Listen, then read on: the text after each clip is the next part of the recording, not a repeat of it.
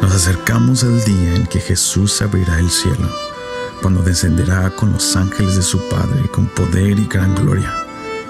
Ese día anunciado por los profetas donde le veremos pararse en el monte de los olivos, mirando con celo esa ciudad que le pertenece, Jerusalén. Le veremos marchar con el celo de un esposo para rescatar a su pueblo de la mano del tirano. Pero ¿qué sucederá después de su regreso? ¿Será este el fin de todas las cosas? ¿Será este el día que tanto hemos esperado? Bueno, no exactamente. Los profetas, los apóstoles, el cielo mismo proclamaron en el libro de Apocalipsis la frase que anuncia la esperanza bendita de toda la tierra, el que ha de venir. ¿Quién es el que ha de venir tras el regreso de Jesús a la tierra? Es el Padre. La primera venida del Padre a la tierra es la esperanza del Evangelio. Justo después de que Jesús establezca su reino en la tierra, Él comenzará un ministerio precursor junto con la gloriosa iglesia que se preparó en la gran tribulación y a través de las edades. Con cuerpos glorificados, durante mil años restaurarán la tierra, purificarán las naciones y prepararán al mundo para que el Padre venga a estar con nosotros por siempre. El padre le preparó una esposa a su hijo. Bueno, el hijo le preparará una familia a su padre.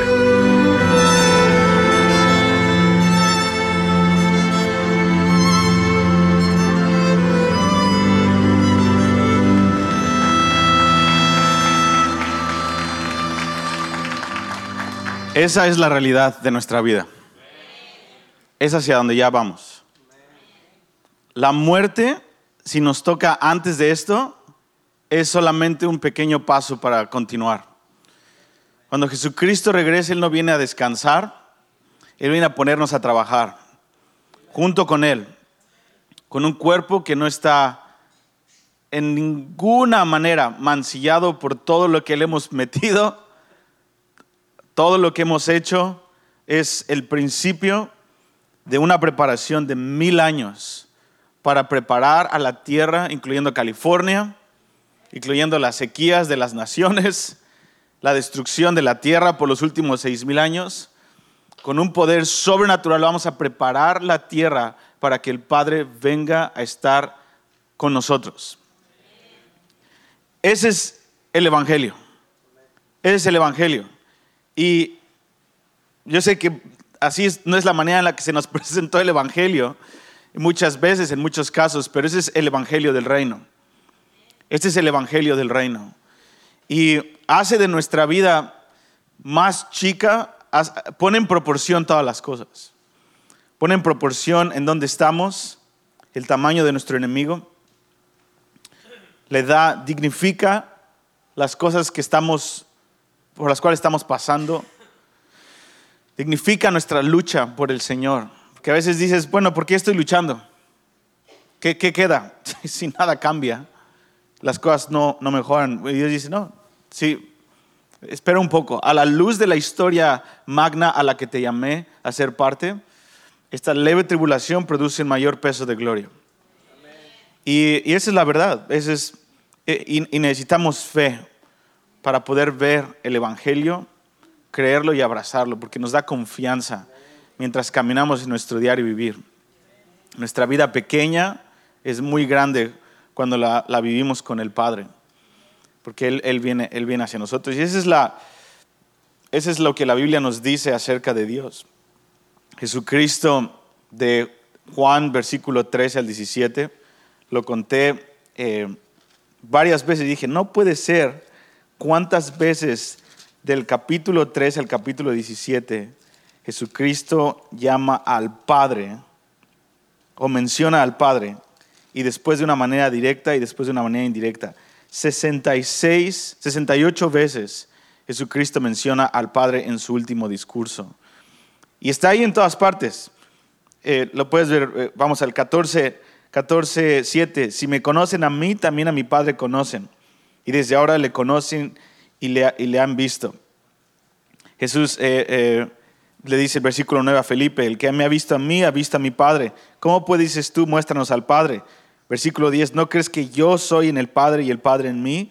Las palabras que yo les salvo no las salvo de mi propia cuenta, sino que el Padre que mora en mí, las, Él hace las obras. Créanme que yo soy en el Padre y el Padre en mí. Eh, y continúa, versículo 12. Cierto les digo, el que en mí cree las obras que yo hago, él también las hará y aún mayores hará, porque yo voy al Padre. Y todo lo que pidieres al Padre en mi nombre, lo haré para que el Padre sea glorificado en el Hijo. Versículo 16, eh, 15. Si me amas, guarden mis mandamientos y yo rogaré al Padre y les dará otro consolador que está con, con ustedes, el Espíritu de verdad. Versículo 20. Eh, en aquel día vosotros conoceréis que yo estoy en mi Padre y vosotros en mí y yo en vosotros. Versículo 21. El que tiene mis mandamientos y los guarda, este es el que me ama. Y el que me ama será amado por mi Padre y yo le amaré y me manifestaré a él. Versículo 23. El que me ama mi palabra guardará y el Padre le amará y vendremos a él y le haremos morada con él. Una y 68 veces. El Padre, el Padre. Parece que al, principio dices, bueno, estos son cinco capítulos que están muy buenos. Pero si te, si te haces un poco hacia atrás y empiezas a ver el tema principal del último discurso, de Jesús es, yo voy a la cruz porque quiero darle una familia a mi Padre. Y quiero darles a ustedes, huérfanos, un Padre. Mientras el Padre me prepara a mí una esposa, yo le preparo a él una familia y yo los introduzco al Padre y una y otra y otra vez. Y podemos ver un evangelio ausente del Padre y nos perdemos el mero meollo del evangelio. Es Jesucristo y el Padre preparando una familia. Dios no está preparando una organización llamada la iglesia. Dios está preparando una familia. Y si tú puedes ver por el espíritu de revelación tu vida bajo los lentes de esta realidad, vas a poder dignificar por lo cual fuiste hecho. Fuimos hechos para disfrutarlo a Él.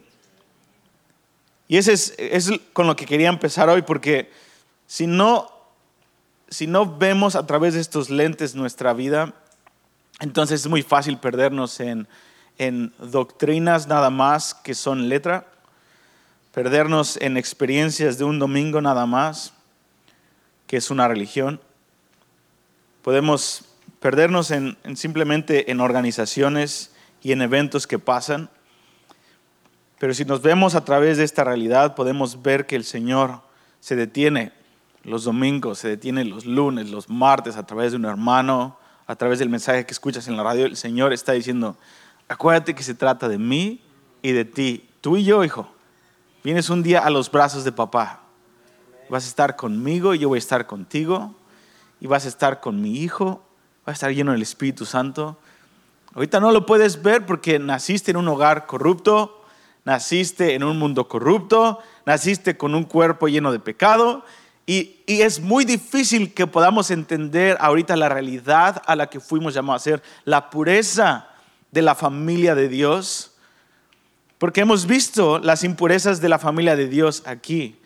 Y nos es difícil a veces poder pensar que hay una realidad mucho más alta de lo que vivimos. Y dice, no, quiero que, quiero que te veas a través de los ojos del Evangelio. Esta es la realidad de tu vida. Esa es la realidad de nuestra vida. Entonces, hacia allá vamos. Esta es nuestra historia. Esto es lo que realmente está pasando. El mundo no se trata de los últimos tiempos. El mundo no se trata de demócratas y republicanos, el petróleo, tus traumas, los míos. esto se trata de que vamos hacia el Padre. Aún Jesucristo puso su propia vida. Como eh, dice, yo voy a hacer todas estas cosas porque yo voy a mi Padre. Jesucristo puso el título de su vida es, yo estoy preparando para ir a mi Padre. Yo vuelvo al Padre, ese es hacia donde yo voy y el diablo no puede tentarme, el diablo no puede hacer nada conmigo y no, no va a prevalecer, no tiene nada que ver conmigo porque el, el enemigo está viendo a nivel horizontal, yo voy hacia mi Padre y después lo voy a traer. Y, esa es la realidad. Cinco veces en el libro de Apocalipsis aparece esta frase, el que ha de venir. Y por muchos años pensé que el que ha de venir estaba hablando específicamente de Jesús en el libro de Apocalipsis. Y obviamente Jesucristo viene, eso es innegable y estamos esperando su venida, pero las cinco veces, las cinco referencias que tenemos de el que ha de venir es una referencia específicamente acerca del Padre. Y eso es lo que los cuatro seres vivientes están cantando en Apocalipsis 4. Juan sube a la realidad del trono de Dios y él puede ver cómo están cantándole santo, santo, santo. Dice, el que era, el que es, y no dice el que será.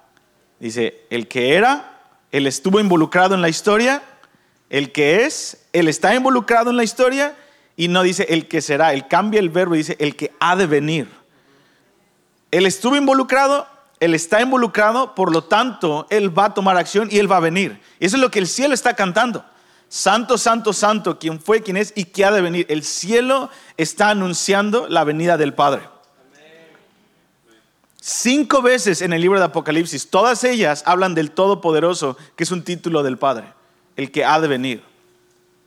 El Alfa y el Omega, todas las veces que dice Alfa y el Omega en Apocalipsis, está hablando del Padre. Y solamente una vez Jesucristo se apropia de eso en Apocalipsis 3 y dice, yo también soy el alfa y el omega porque yo soy divino, pero el que ha de venir es mi Padre. Y una y otra vez, y quiero invitarte a ver tu vida con, con, esos lentes, de que estamos caminando hacia allá. Es la esperanza del Evangelio, es la esperanza de los que vienen a comer la, despensa de los bancos de comida. Esa es la esperanza. Todos ellos, Dios les proveyó, tocó el corazón de mis hermanos para empezar un ministerio, para poder llamar a la gente, darles de comer, porque ama, Dios ama a la gente, pecadores y no pecadores, iglesia y no iglesia, Él ama a toda la gente. Pero la misión principal es decirles, Cristo te ama, acéptalo como tu Señor, Él viene pronto, pero el Padre quiere tener una herencia en ti, te quiere tener cara a cara por siempre. Tienes un papá que Él provee todas tus necesidades y aunque ahorita vives en hambruna, tienes un papá, hay una herencia más excelente de lo que has vivido. Entonces el Padre, la paternidad de Dios es la solución para todos nuestros problemas en este tiempo. Mientras estábamos, ¿te acuerdas, Nets, que estuvimos con, que estuvimos con, con Brian Barcelona cuando él dijo, ¿cuántos de aquí, puros Gen Zs, la mayoría eran jóvenes, adolescentes y algunos rucos como Nets o gente más grande eh, y como yo? Pero la mayoría eran, eran jóvenes. Y Brian dijo, ¿cuántos de ustedes esta semana o en los últimos dos, tres meses, no me acuerdo la, cantidad de, meses, estuvieron luchando con pensamientos de suicidio. Me sorprendió ver que era más del 40% de la audiencia. Dices, ok, estamos viendo en ese momento, ok, hay un espíritu de muerte, pero el Padre, o sea, el Padre está, Él es la respuesta de eso. La paternidad de Dios, el abrazo del Padre. Y no es un abrazo de, ah, oh, ven, te abrazo y ok, continúa tu vida. Es vivir. Jesucristo dijo, yo soy en el Padre. Me han visto caminar, Pedro, Juan, apóstoles. Ustedes me, han visto caminar con una seguridad, un gozo en las buenas, en los ataques. Ustedes han visto los fariseos rabiosos que me odian. Y ustedes me han visto responder con autoridad, me han visto responder con dulzura, me han visto compadecerme de la gente. Bueno, esta es la clave. Yo soy en el Padre. Él no nada más me abrazó una vez, cada vez que necesito un abrazo y, oh, ok, continúa, destruye mi vida otra vez y otra vez, oh, vengo a ti, Padre. Es, Dios es así. Pero Jesucristo dijo, yo, el Padre me abraza y yo me quedo ahí.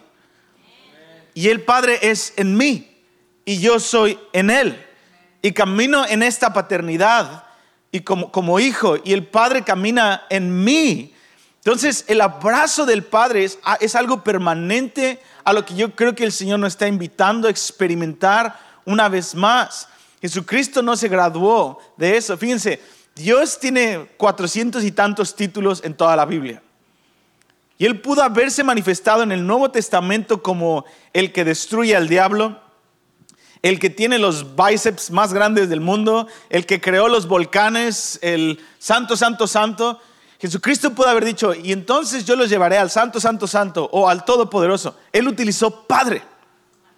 La palabra más común para todos nosotros. Todos podemos ser padres. Te casas, tienes hijos, otros que no se casan tienen hijos también. Es muy común ser padre. Y Jesucristo se manifestó, yo soy un esposo, o sea, yo quiero casarme y mi padre es un padre, él tiene hijos. Súper sencillo. Y esa es la realidad de toda la acumulación de lo que Dios es. Él dice, pero al final yo soy un padre y ustedes son mi esposa. Es una relación familiar. En fin, eso es lo que yo quería empezar diciendo. Es hacia, hacia allá donde vamos. Y justo antes de, ese momento en la historia que lo, narré en este video, hay un momento en la historia antes de que esto empiece a, acontecer en Apocalipsis 11 que nos, nos narra, quiero ir del final hacia atrás un poco. Apocalipsis 11, vamos ahí.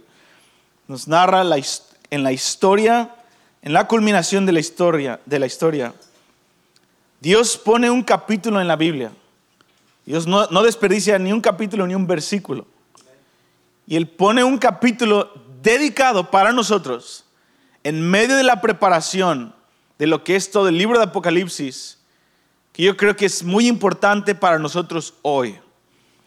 Y en este capítulo 11 Él nos dice, pongan atención a lo que yo voy a hacer con dos personas llamadas los dos testigos.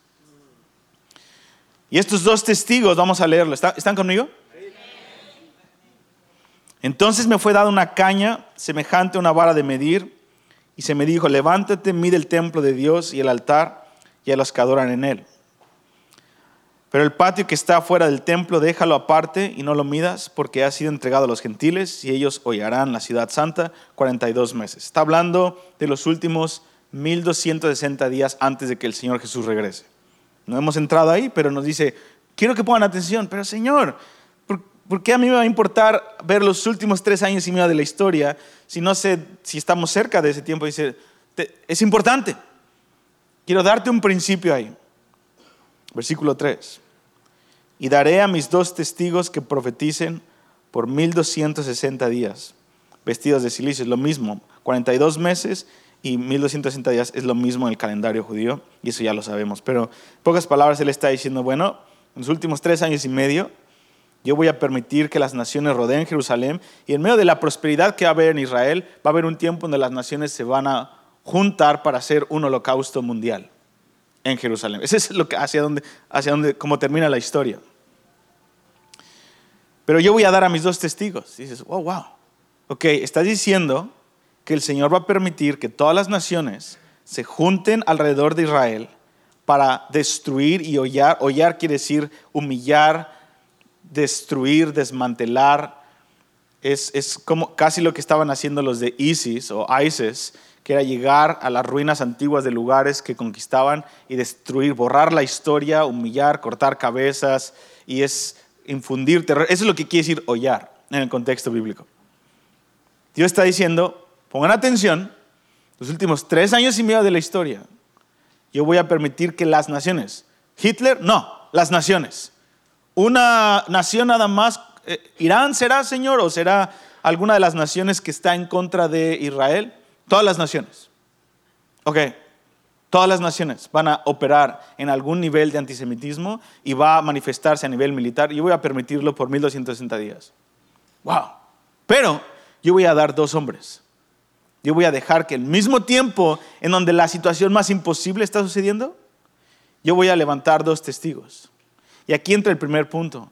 Dios va a permitir que la situación más difícil de la historia suceda por un periodo corto de tiempo para manifestar a través de la iglesia que el Evangelio puede ser la solución de la catástrofe mundial más grande de toda la historia. Dice, yo voy a levantar dos testigos y ellos van a profetizar. Ellos van a hablar del Evangelio. Ellos van a anunciar de que viene Yeshua. Ellos van a anunciar de que viene el Padre. Ellos van a anunciar que hay salvación para los enemigos de Dios, que todavía hay, ah, eh, ah, que hay, que la sangre de Jesucristo cubre. Ellos van a anunciar que todavía hay tiempo de decirle no a este tirano, de volverse al Señor, que viene un la historia, el testigo quiere decir que ellos van a testificar de lo que acabamos de hablar al principio en este video. Es su testigo no va a ser, así dice el Señor, ustedes malditos. No, no va a ser eso. Va a ser, hey, el Padre, hey, el Hijo, viene. Hay salvación, la sangre de Cristo. Vengan, corran a la cruz.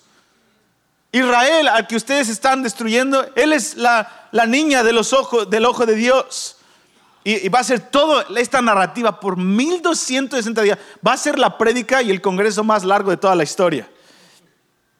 1260 días de predicar el Evangelio con un poder sobrenatural. Tú dices, wow, ok, ok, ya vamos apenas tres versículos. Y ya dices, esto está demasiado pesado. Si lo creemos esto, esto está muy pesado. Y déjame decirte, ahorita fue Kanye West, pero es una vez que uno pasa la, la línea, es todos, wow, espérate, lo que dijiste es súper antisemita. Pero dos, tres meses después, otros van a valentonarse más y van a decir, ah, yo también pienso que... Mm". Y, y, las líneas empiezan a abrir más y más y más y más. Y déjame decirte, estamos frente a nuestros ojos, estamos viendo una, una rampante ola de antisemitismo. Y estamos yendo hacia allá, pero ese no es el punto de este mensaje. Versículo 3, y daré mis dos testigos que profeticen por 1260 días, vestidos de silicio. Estos testigos son los dos olivos y los candeleros que están de pie delante del Dios de la tierra. Dices, ok, siguiente versículo. Y mi punto de este mensaje es el versículo 4. Ahorita vamos a regresar ahí. Si alguno quiere dañarlos, sale fuego de la boca de ellos y devora a sus enemigos. Y si alguno quiere hacerles daño, debe morir de la misma manera. Estos tienen poder para cerrar el cielo a fin de que no lleva, no lleva en los días de su profecía. O sea, tienen poder en intercesión, tienen autoridad al interceder. Y tienen poder sobre las aguas para convertirlas en sangre y para herir la tierra con toda plaga cuantas veces quieran. Después el anticristo se guerra contra ellos y los mata y ese no es el punto de la historia de hoy. Versículo 4 es el punto, porque este es, el, este es, este es lo que quiero decirte. Estos testigos son dos hombres. No sabemos si son dos hombres o un hombre y una mujer. No sabemos qué raza son. No sabemos nada. Hay mil especulaciones que hasta cae gordo perder el tiempo en eso, porque no, nos, no afecta nuestra vida en nada. Es Moisés y Elías, no, ese no, aquí. Y la gente se pelea por tonterías que no afecta a mi diario vivir, honestamente. Qué flojera hablar de eso. Pero lo único que sí dice, estos son los dos hombres de Zacarías 3 y 4. Eso es lo que sí dice la Biblia. Ok, estos son los dos olivos y los dos candeleros que están en pie delante del Dios de la tierra. Hmm. Si tú puedes ver en tu Biblia, dice Zacarías 4.3. En realidad es Zacarías 3 y 4. Entonces, ¿por qué te estoy diciendo esto? Porque esto que nos dice Apocalipsis 11 es lo que tal vez van a vivir mis hijos. Estamos ahí, hermanos. Estamos ahí, entrando a la recta final de esta situación. Lo quieras o no. Por eso el aliento de Satanás está detrás de ti y de nosotros aún más y más. Si te sientes que hay más batalla, bueno, es porque se acerca el príncipe de este mundo a manifestarse. Estás en una, en una campaña militar rampante que ayer les decía al staff, 90% de la guerra espiritual para ganarla es primero darte cuenta que estás bajo ataque. Una vez que te das cuenta que estás bajo ataque, el otro 10% es simplemente clamar, ayúdame Dios. Pero parte de la guerra espiritual, el ataque de Satanás, es que no nos demos cuenta. Y decir, oh, es que yo estoy deprimido, oh, no, es de que esta persona me odia, todos me odian, soy una víctima, y estás, pero en el momento que dices, Tal vez estoy bajo un ataque espiritual y todos los ángeles, ah, por fin se dio cuenta, después de tres meses, ora, clama. Esa es la primer, la primer táctica de guerra militar también. Cuando alguien te empieza a disparar, esto nos lo decía un general del ejército, cuando alguien te empieza a disparar, lo primero que tienes que hacer es darte cuenta que, oh, ¿qué fue eso? Oh, tengo un hoyo aquí, ¿qué habrá sido eso? Oh, se me cayó un brazo. No, es, estamos bajo ataque. Y una vez que alguien dice, estamos bajo ataque, todos los drills, todas las cosas que ellos practicaron empiezan a esconderse. Lo primero es darse cuenta que estás bajo ataque, después te escondes del ataque, te cubres para algo que pueda tener las balas y empiezas a agarrar armas más fuertes y empiezas a contraatacar, a rodear al enemigo y después vas a destruirlo y matarlo. Y esa es, esa es la guerra espiritual.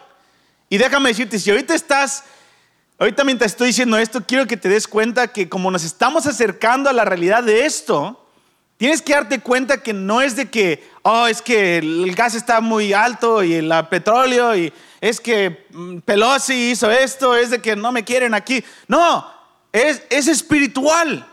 Estás bajo ataque y tienes un padre. Date cuenta, no es tu depresión, no es tu identidad, es un ataque. No es quien tú eres. Cúbrete Escapa del enemigo, cúbrete bajo la sangre de Cristo, cúbrete, escóndete, empieza a voltear a ver y empieza a agarrar armas. Si estás débil, tienes una pistola de agua, bueno, llama al pastor, llama a tu amigo, a intercesores, digan, estoy bajo ataque, ora ahora, en este momento. Empieza a reunir armas y empieza a contraatacar con las tuk, tuk, y empieza con las metralletas, con las torretas, y empieza a ganar autoridad en el espíritu con tus amigos que tienen armas en Dios. Empieza a rodear el enemigo y no nada más lo dejes ir, acábalo, destruyelo y cierra el capítulo. Ciérralo. Estamos entrando a una guerra espiritual mucho más avanzada, amado. Porque esto es verdad. Y ahora este es mi punto principal. Dios nos pinta Apocalipsis 11 como una situación muy difícil y Dios levanta dos testigos. Y estos dos testigos, la referencia que Dios hace es Zacarías 3 y 4. ¿Por qué Dios hace una referencia de Zacarías 3 y 4? Yo lo que puedo entender es de que Dios está diciéndonos, estos dos testigos son obviamente dos personas que yo voy a levantar en los últimos tiempos, pero van a ser el estereotipo del tipo de poder que yo quiero manifestar, del tipo de mensaje que yo quiero que prediquen, pero también quiero que vean el tipo de gente que yo voy a utilizar para ser como ellos, no al mismo nivel, pero en diferente nivel inferior tal vez, porque los testigos son los dos testigos. Pero cuando tú vas a la referencia que Dios nos pone, Él, pudo haber continuado y, dicho, sí, estos dos testigos van a hacer esto y esto, pero Él se detiene en el versículo 4 y dice, vayan a Zacarías 3 y 4 y vean quiénes son ellos. Y vas a Zacarías 3 y 4, hoy me voy a enfocar en el 3 y, y en el segundo servicio en Zacarías 4, pero vas a estos dos capítulos y te das cuenta que la gente que, que son Zorobabel y Josué, estos son el nombre de estos dos testigos, o de estos dos personajes es Zorobabel y Josué. Y son gente corrupta, son gente que se, eh, que se contaminó y es, es gente como tú y como yo, pero peor. O sea, es la gente que tú y yo decimos, híjole, qué bueno que ya se fue de la iglesia, Señor, sálvalo, pero sálvalo en otra iglesia local. ¿Nunca has tenido uno de esos? De que, ay, qué bueno que se fue. No, Señor, sálvalo pero en su país. A mí nunca me ha pasado, tal vez a Ned sí, pero a mí nada. La referencia es Zacarías 3 y 4. Es ahí donde quiero invitarte a ver tu propia vida en este momento y es donde quiero terminar este mensaje. Zacarías 3 y 4, porque dices, bueno, eso suena súper épico, hacia allá vamos, ok, estoy bajo ataque. Y dice, quiero que veas el tipo de gente que yo utilicé para hacer las destrezas más impresionantes que hice en el Antiguo Testamento. Y aquí tienes estos dos hombres. Zacarías 3, tú tienes a Josué, un sacerdote. Y en Zacarías 4 tienes a Zorobabel, un gobernador. Estos dos hombres representaban la esperanza del remanente de Israel. Porque como sabes en la historia, después de 70 años de estar bajo el yugo de tres imperios que odia, olvídate de los nazis, esos 70 años de cautiverio que vivieron en el año 500 antes de Cristo los judíos, fue una cosa más que demoníaca. Eran bestias. Era horrible. 70 años bajo el poder de Nabucodonosor, bajo el poder de Ciro, bajo el poder de Darío, bajo lanzarlos a leones, en, fosos, quemarlos. Y tú ves todo, todo el libro de Daniel. 70 años con unas atrocidades de un holocausto de 70 años con el pueblo de Israel. Después de 70 años el Señor despierta su palabra. En Jeremías 29, 10 dijo, después de 70 años, cuando yo, eh, cuando hayan entendido esta lección, yo voy a restaurarlos, voy a despertar mi buena palabra y voy a visitarlos. Y Dios los visita y dentro del pueblo de Israel Dios despierta el espíritu de Zorobabel, despierta el espíritu de Josué. Y de un millón de judíos que estaban en Babilonia, solamente regresan 50 mil y esos 50 mil que regresan están, están, liderados por estos dos hombres que son héroes nacionales. Ellos, Josué, el sumo sacerdote, y Zorobabel representaban al remanente, la esperanza del remanente de Dios. Y ya sabemos la historia, ellos regresan a Jerusalén. Después de dos años y medio,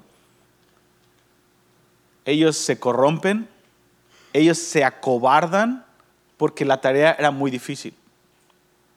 Y Dios les había pagado con oro por medio de la mano del más antisemita, Ciro. Se levanta un día por la oración de Daniel y el Espíritu Santo le dice, Ciro, yo te voy a ungir hoy, yo sé que odias al pueblo de Israel, eres un tirano, pero yo soy Yahweh, yo soy el único Dios. Y quiero que me levantes una casa de oración y que les des dinero a un remanente que voy a levantar. Quiero que los liberes y quiero que tú auspicies la casa de oración. Y se levanta un día de un sueño y Ciro proclama en Esdras 1, Dios es el Dios de dioses. Y a él vamos a levantar una casa, así que yo quiero dar del dinero que le robamos, que Nabucodonosor robó, y yo quiero levantarles una ofrenda. Y les levanto una ofrenda y se van. Y sabemos la historia. Y ahí están estos hombres, representando la esperanza de levantarle al Señor un lugar de reposo y se corrompen después de dos años porque se acobardan por los enemigos. Se acobardan por los enemigos, hay falta de unidad en el cuerpo. ¿Y qué es lo que terminan haciendo? Josué, que es el sumo sacerdote, termina corrompiéndose y robando el dinero y en vez de ponerlo en construir la casa de oración, construye su propia casa. Zorobabel se corrompe y defrauda a todos y se acobarda y se va a vivir para su propia casa y empieza y roba la otra parte del dinero y construye su propia casa. Entonces tienes al remanente que llega pobre, dejaron toda su familia, están rodeados por samaritanos que los odian y sus dos héroes están en unas mansiones aquí y otra allá. Todos conocen la corrupción de estos dos hombres. Los traicionaron. Y por 16 años ellos vivieron con culpa, vivieron corruptos. No, creo que se la vivieron en Disneylandia. Traicionados por su, traicionaron a su pueblo. Y después de 16 años, el Señor despierta el espíritu de dos, de dos profetas. Y uno de ellos es Zacarías y le dice, Zacarías, es tiempo. Es tiempo de cumplir lo que yo dije que los iba a visitar. Así que voy a levantar a dos líderes para terminar la obra y restaurar Israel yo creo ellos diciendo, bueno, ¿a quién vas a enviar ahora de Babilonia? ¿Quién, es, quién va a bajar del cielo? Y dice, no, ya tengo a mis escogidos. ¿Ves esas dos mansiones que están ahí? Sí, ellos son. They are my guys. Ellos son los que yo escogí. No, ellos, los corruptos. Sí, lo peor. Esos son peor que un recaudador de impuestos en los tiempos de Jesús. Ellos nos traicionaron, Señor. Un cobarde y un corrupto. No, no, sí, ellos son. quiero que vayas, te voy a dar dos visiones. Y quiero que vayas con ese, quiero que empieces con el sacerdote y le vas a decir que yo todavía recuerdo su nombre. Yo conozco el nombre, Josué. Y quiero que vayas y le digas que Satanás lo ha estado torturando por 16 años. Hablando de depresión, Josué estaba deprimido. Imagínate, Satanás acusándolo con espuma en su boca, me lo puedo imaginar rabioso, diciendo, ah, este eres día y noche. Él puede ver en Zacarías 3 que Satanás día y noche, con pensamientos de suicidio, con pensamientos de fracaso, con una tortura por 16 años. Y cuando Dios se levanta para continuar su actividad, Él dice, yo voy a empezar con estos dos. Una vez más, ellos son la referencia de Apocalipsis 11, el tiempo más épico de la historia. La referencia son dos hombres corruptos. Amado, hay esperanza para nosotros. Ese es el primer mensaje que, sentí de Dios decirte hoy. Y me autoinvité y le dije a Nets, Nets, estoy comprando mi boleto, voy para allá. ¿Cuándo? Este día, ok. Y creo que tú no viniste aquí por un momento más. Sentí de Dios que este primer servicio era para gente que ha estado bajo depresión, bajo el ataque de Satanás, y aunque ha estado dos, tres, cuatro meses, cinco, seis, siete malos años, 16 años. Dios está diciendo, sal de ahí. Sal de ahí. Ese no es tu destino. Yo no quiero escoger a otro, yo quiero a mi hijo.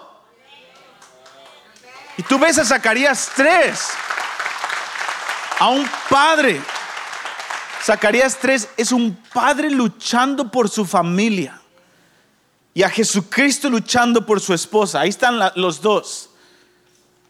Y ve Zacarías a Satanás diciendo, Josué es esto, es esto. Y Jesucristo se levanta a defender a su amigo Josué. Dice, no, esa no es la narrativa que tenemos.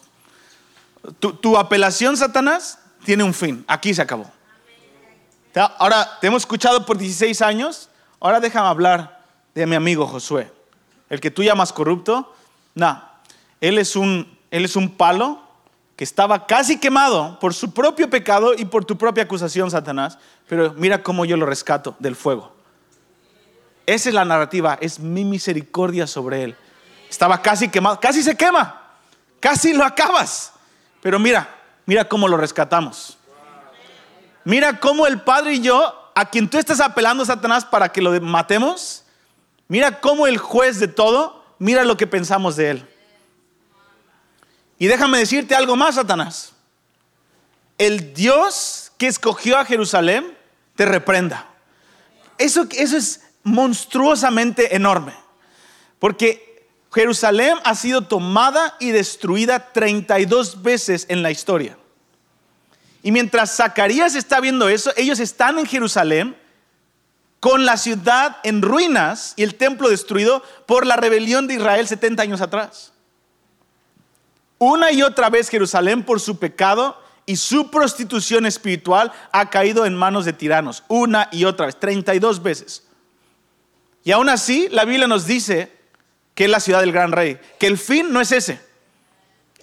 Que aunque se prostituyó va a ser la ciudad llena de la gloria de Dios, que va a ser el gozo de toda la tierra, que Dios va a tomar a Jerusalén como una corona de diadema en la mano de su Dios, que el Señor se va a casar y desposarse con Jerusalén, que los judíos van a casarse con la tierra también, que el Señor va a llenar la tierra desde Jerusalén con su gloria. Ese es el destino de Dios. No importa cuántas veces caiga por su pecado, el Dios dice, Jerusalén es mía y yo vengo por ella.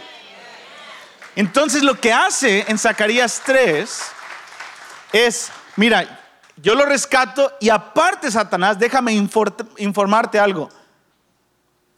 No importa cuántas veces caiga este sumo sacerdote, así como ha caído Jerusalén y al final lo vamos a restaurar y llenar de gloria, así es la vida de mis hijos. Tu destino y mi destino y nuestra vida en medio de nuestra sociedad está conectada con la misericordia y la gloria que Dios quiere mostrar en Jerusalén. Es paralela. Siempre y cuando nosotros aceptemos esa oferta del Señor. Y esta mañana Dios quiere darte una oportunidad más. Dios dice, tú eres como Jerusalén. Tú eres mi hijo. Tú eres mi esposa. Así que reprendo a Satanás. Y esta es una visión que Zacarías, un profeta, está teniendo y que a la mañana siguiente tiene que ir a tocar a la mansión. Hey, um, Josué, eh, soy, yo un, un profeta nuevo. Vete de aquí, te lanzo a los perros, ya sé que todos ustedes me odian. No, no, no. Tuve un sueño y Dios me dijo tu nombre. No, sé si tenían puertas eléctricas en ese tiempo. Pásale. ¿Te puedes imaginar esa junta de José diciendo, ¿qué? ¿Tuviste? ¿A Dios te habló? Ya este es mi tiempo donde me va a quemar el, Dios. Me lo merecía. Ya 16 años lo estuve esperando ese tiempo. No, de hecho sí, el Señor mencionó que Satanás te ha estado destruyendo y ha estado acusándote. Y yo me puedo imaginar las lágrimas de Josué esperando el ¿Cuándo me va a decir que ya se acabó, me va a matar? Dice, no, y el Señor reprendió a tu acusador. Ya no tienes acusador. Se acabó. ¿Puedo imaginar esa guerra espiritual acabándose? Diciéndole, y además de eso, Dios dice que tú estabas a punto de quemarte, pero yo vi cómo el Señor te rescató. Yo lo pude ver. Y el Señor te escogió y te promete, versículo 7, que si tú vuelves a partir de hoy, te vuelves a meter a hacer lo que Dios te dijo que hicieras, evangelizar, eh, guardar sus atrios. Y a partir de hoy, no importa lo que pasó, si a partir de hoy tú te vuelves al Señor, el Señor dice que te va a dar gobierno en su casa otra vez. ¿Cómo? No, no, esto no nada más es algo acerca de tú y Dios. Dios te quiere usar, Josué, para traer gobierno a todos nosotros.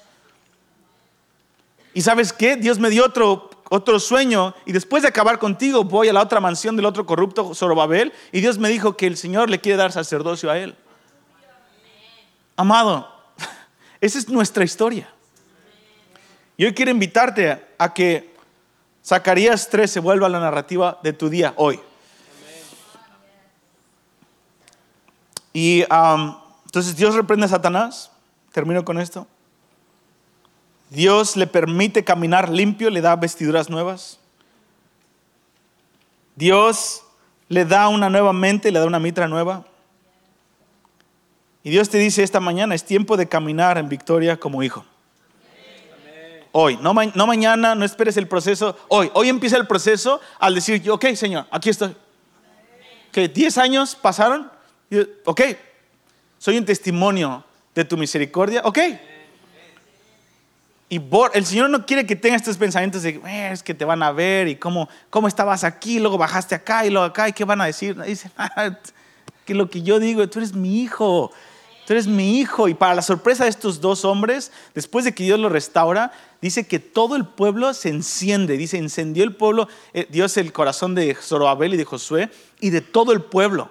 En Zacarías 4, lo que vamos a ver el segundo servicio, es de que dice cuando Zacarías toma, cuando Zorobabel toma la plomada y dice, ok, después de 16 años yo soy el ex corrupto, pero aquí estoy, vamos a construir. Todo el pueblo dice que se gozó, y terminaron la obra en menos de un año. Y hubo un gran gozo, un avivamiento, porque estos dos tomaron, tomaron su papel, aceptaron la restauración. Es, es una de las cosas más difíciles en nuestra vida porque destruye nuestro orgullo. Aceptar ser un hombre restaurado, una mujer restaurada por Dios, rompe nuestro orgullo, pero suelta el aceite de Dios para empezar a brotar una vez más y alimentar a la iglesia de Cristo. Nuestro llamado es tener una nueva mente. Nuestro llamado es reprender la acusación de Satanás. Nuestro llamado es pararnos como sacerdote nuestro llamado es caminar en limpieza y pureza que no proviene de las cinco meses de buenas obras o malas obras que tuviste, sino de tomar la vestidura de la justicia de Cristo. De que te vistas de Cristo. De que hay un inocente que hoy está diciendo, ¿te quieres tomar mis vestiduras? Camina en la justicia que yo tengo. Puedes caminar vestido de Cristo y caminar frente a los ángeles, frente a la gente, frente a tus enemigos, diciendo, yo soy inocente porque estoy vestido de Cristo. Ya no vivo yo, Cristo en mí, pero lo que pasó hace tres semanas, ¿no te acuerdas? Ah, sí, es parte del trofeo de Dios. Yo estoy caminando como Cristo. Tengo vestiduras nuevas. Yo estoy listo para administrar a Cristo. ¿Quieres de Cristo también? y Dios termina, Dios termina representando a estos dos. Brian, no sé si podíamos poner la gráfica. Dios termina representando a estos dos hombres. Y esto lo voy a ver más en el segundo servicio, pero termina representando estos dos olivos. Solo va a ver, estos dos hombres restaurados terminan siendo dos olivos que chorrean un aceite de oro. Uno es un hombre de negocios, gobernador, y el otro es un sacerdote de tiempo completo. Y Dios les derrama aceite de oro para alimentar el menor, alimentar a Israel y alimentar a la iglesia. Y eso es lo que terminan siendo los dos testigos. Pero mientras esperamos esa manifestación global, eso es lo que somos llamados a hacer hoy, amado. Dios no nada más quiere restaurarte a ti esta mañana, Dios quiere activarte para activar a muchos. Que el aceite fluya a través de ti. ¿Tuviste la peor semana de tu vida la semana pasada? Bueno, esta semana Dios quiere activarte para ayudar a otros. Empieza, actívate. En el nombre de Jesús. Amén. Así que vamos a orar. Vamos a orar en este momento por una activación de la restauración de Dios en nuestra vida y activar, salir con confianza. Y si la gente dice, oye, pero hace cuatro semanas me defraudaste, y si, bueno, que te voy a tratar de pagar lo que te defraudé, pero la narrativa de mi vida es de que soy la misericordia de Dios caminando. ¿Quieres misericordia? Y cuando caminas así, vamos a volvernos vehículos de la misericordia de Dios. Porque cuando Dios levanta líderes así, que fueron expuestos en su quebranto y, vuelven a tomar la posición, amado, olvídate de la cultura de cancelación, eso solamente es un, un perro que ladra. Pero cuando la gente ve a líderes restaurados que están caminando en su llamado y todos saben de dónde salieron, eso abre una invitación para que todos puedan correr a los pies de Cristo rompe el espíritu religioso, rompe nuestra jactancia en la carne y el aceite de oro fluye para estos días. Me va a sorprender, nos va a sorprender quiénes van a ser esos dos testigos y cómo Dios los va a usar.